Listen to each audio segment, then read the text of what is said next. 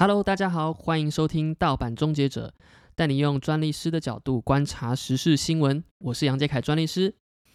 那么呢，我们上一次有讲到，呃，关于吴梦梦的成人片有著作权这件事情。那后来呢，有人私讯来密我说，诶，那想要问一下，成人片有这么多的种类，到底哪一种？算是有著作权啊，因为我们知道说吴梦梦在她录制这些成人片的时候，她其实是步兵片，也就是她是没有马赛克的。那大家就会好奇说，哎，没有马赛克不是会被认定成是猥亵物吗？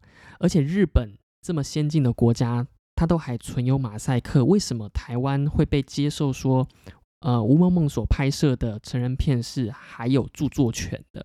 其实这个地方我们在。呃，刑法上并没有特别定义说，啊，什么是猥亵物，我们只能透过之前所做出的一些判决来慢慢线说或者去解释猥亵物的定义以及范围。那比较通说的一个见解就是说，有一些比较重口味的，呃，跟。啊，轻口味的这样的一个区别，那因为这个尺度的限制，我就不特别说明什么是重口味了，好不好？我们如果有兴趣的话呢，可以去看一下大法官解释的六一七号。大法官在这个解释里面就有提到说，如果是比较重口味的内容的话，我们应该用法律更加以去限制它的散布。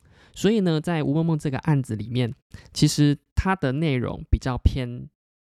轻口味，也就是说，它的内容可能是比较偏有剧情类的，所以呢，吴梦梦在之前的判决上面也会被法官认定说，他的创作其实是受著作权法所保护的。好的，那前面呢是针对上周有一些朋友私讯来询问的一些问题做的答复，那么呃，接下来呢，其实要跟各位分享一下最近在。奥斯卡颁奖典礼上，威尔史密斯呼巴掌的事件，那这个事件当然是疯传了全球世界各地，而且呢，呃，这样子的一个影片片段，还有这些照片，被世界各地的网友拿来作为迷因的素材，而且呢，除了被制成迷因之外呢，还有艺术家把它做成了公仔，在网络上开始贩卖。呃，新闻就说了，艺术家制成威尔史密斯的迷因公仔啊，网友激动喊好想买。呃，奥斯卡最狂迷因威尔史密斯神还原，蝙蝠侠打巴掌，高还原度震撼全球。那相关的新闻也是非常多，我这边就不一一去叙述这些新闻的内容到底讲了些什么。那呃，我讲这个到底有什么跟智慧财产权有什么关系呢？其实就有人会问说，诶，这个照片、这个影片不是属于？奥斯卡的所有吗？或者是说这个照片是拍摄者的著作权吗？那有人就会问说，我用这些影片或者是照片，会不会侵害到原创者的著作权呢？呃，这边有一个很简单的回答，就是可能会，可能也不会。OK，我们先从可能会这个方面来跟各位解释一下。嗯。这些被制作的影片或者是照片呢，其实应该可以被定义成为美术著作或者是摄影著作。也就是说呢，这个创作者在拍摄的当下或者是录影的当下，他所呈现的作品就是一个影片嘛，或者是一个照片。那其实呢，它是具有原创性或创作性的。我们这边先暂暂定说，它是受著作权法所保护的。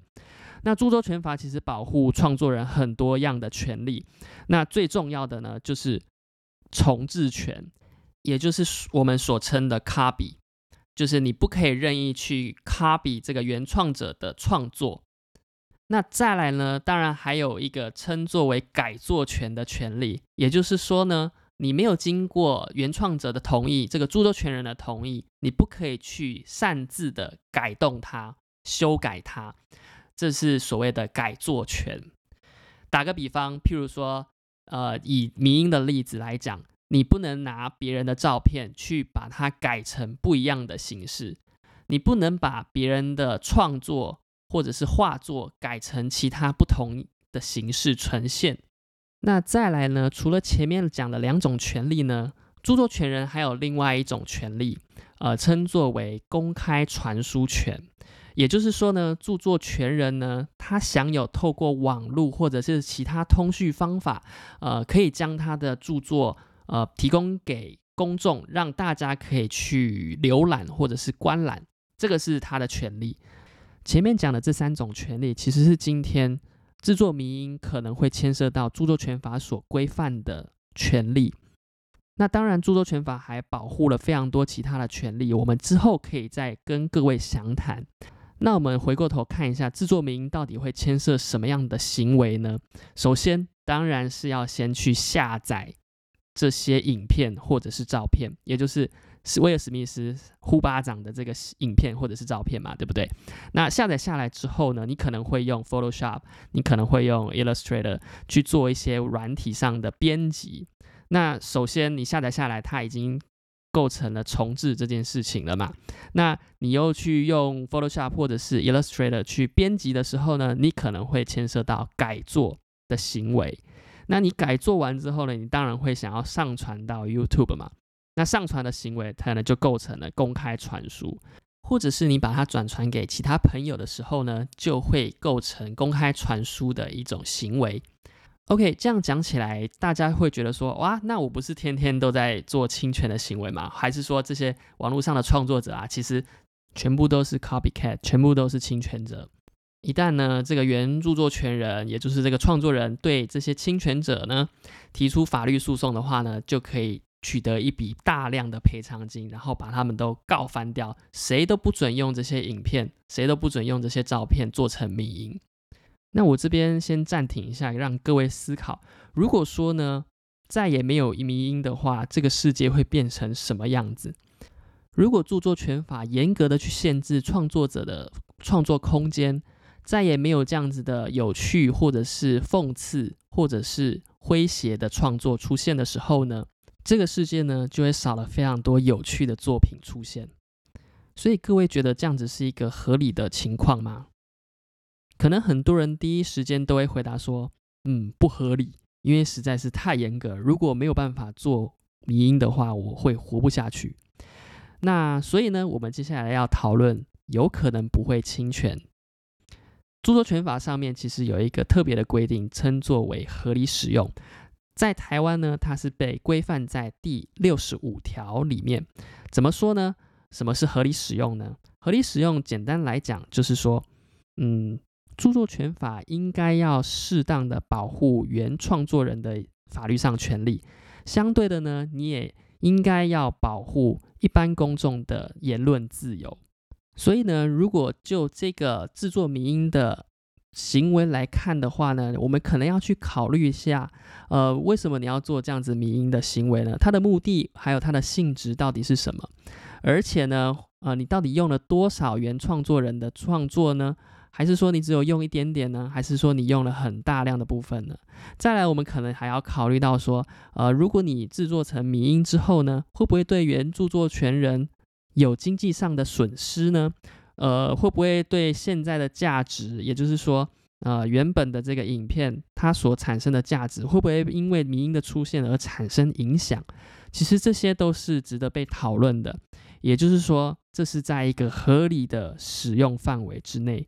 如果是一个合理的使用范围之内的话呢，其实它就不会侵害到原本著作权人的权利。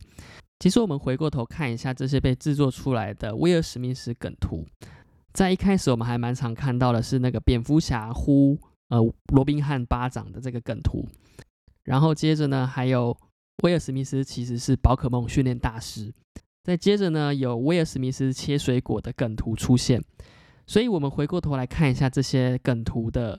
呃，意义、它的目的还有性质，我们去想一想，说这个梗图的出现到底会不会对原始的创作人造成很大的影响？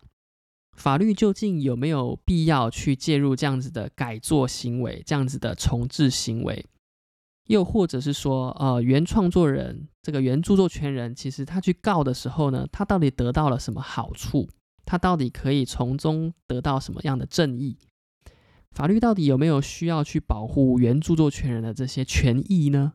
这些保护是不是对社会其实是有价值的呢？因为我们知道，其实要告人，其实要花非常多的社会成本。所以呢，在著作权法上面特别有规定一个所谓的合理使用。